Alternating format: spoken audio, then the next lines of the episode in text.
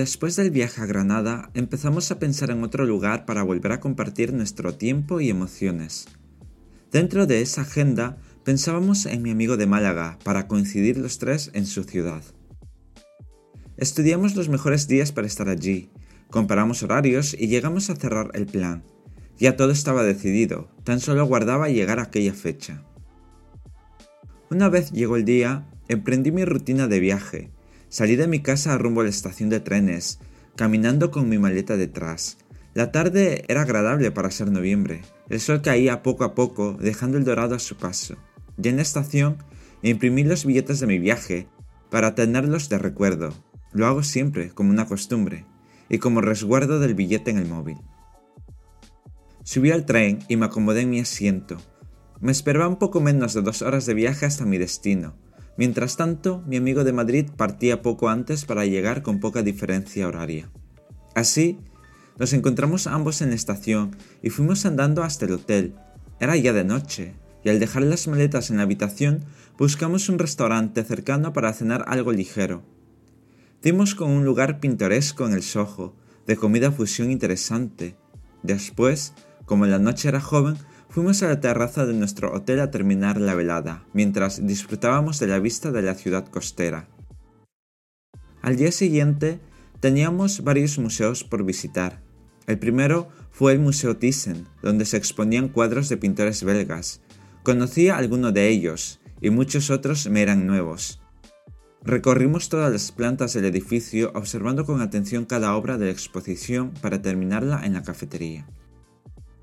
Al salir de la zona céntrica de la ciudad, fuimos andando por el Boulevard Verde hasta un muelle convertido en zona comercial, donde habíamos acordado comer para juntarnos los tres una vez más. Nos saludamos como si el tiempo no hubiera pasado, con un abrazo fuerte y cercano. Una vez más nos dejamos llevar por mi amigo de Málaga a un restaurante de su gusto. En aquella ocasión volvimos a ponernos el día, volvimos a disfrutar de nuestra amistad y en particular yo comprobé una vez más la complicidad existente entre los otros dos partícipes de esto. Durante la comida compuesta por infinitesimales elementos comestibles, explicábamos a nuestro amigo todo lo que habíamos visto esa mañana, así como el plan siguiente, al que lamentablemente él no podía asistir porque el horario coincidía con alguna de sus obligaciones. No obstante, volveríamos a encontrarnos para la cena. Terminada la comida, nos despedimos a la entrada del otro centro cultural que queríamos visitar, situado en la misma zona comercial. No sabíamos qué esperar o encontrar en el centro Pompidou. Quizás aquí emerge la abstracción y peculiaridad. Así que no sabría describir con exactitud las salas recorridas y las obras vistas. Lo que sí puedo mencionar es que algunas obras me recordaron a otras que habíamos visto en mi viaje a Malmo.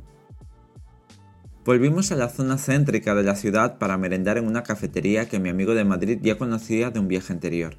El lugar era muy coqueto y estaba abarrotado de gente.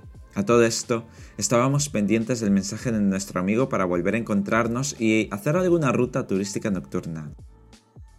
Cuando volvimos a vernos, partimos desde nuestro hotel y empezamos una caminata por aquellos rincones históricos y con encanto de la ciudad a la vez de las explicaciones sobre determinados edificios y arquitectura civil, sin dejar de mencionar aquellos aspectos un tanto desconocidos y, por qué no decirlo, de película o de series ambientadas en esos lugares.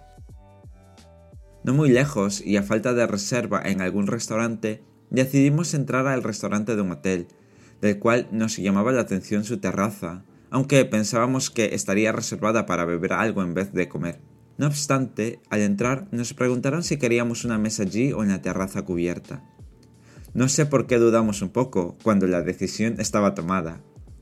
Arriba nos acomodaron cerca de las ventanas, en una mesa alta, algo pequeña para una cena, y cerca del DJ. No me molestaba mucho el volumen de la música porque mi vista era estupenda. Era ya muy tarde cuando terminamos. Lo único que nos quedaba era despedirnos de mi amigo de Málaga, que tenía planes familiares coincidentes con nuestra visita. De todas formas, compartir un par de horas con él fue agradable y quedamos a la espera de otro viaje para encontrarnos los tres amigos. Ese plan todavía está abierto. La noche llegaba a su fin, sin antes valorar por mi parte lo afortunado que me sentía de poder vivir todo aquello, mereciéndolo o no, pero disfrutándolo hasta más no poder. Os dejo con la primera parte de esta historia y con esta canción.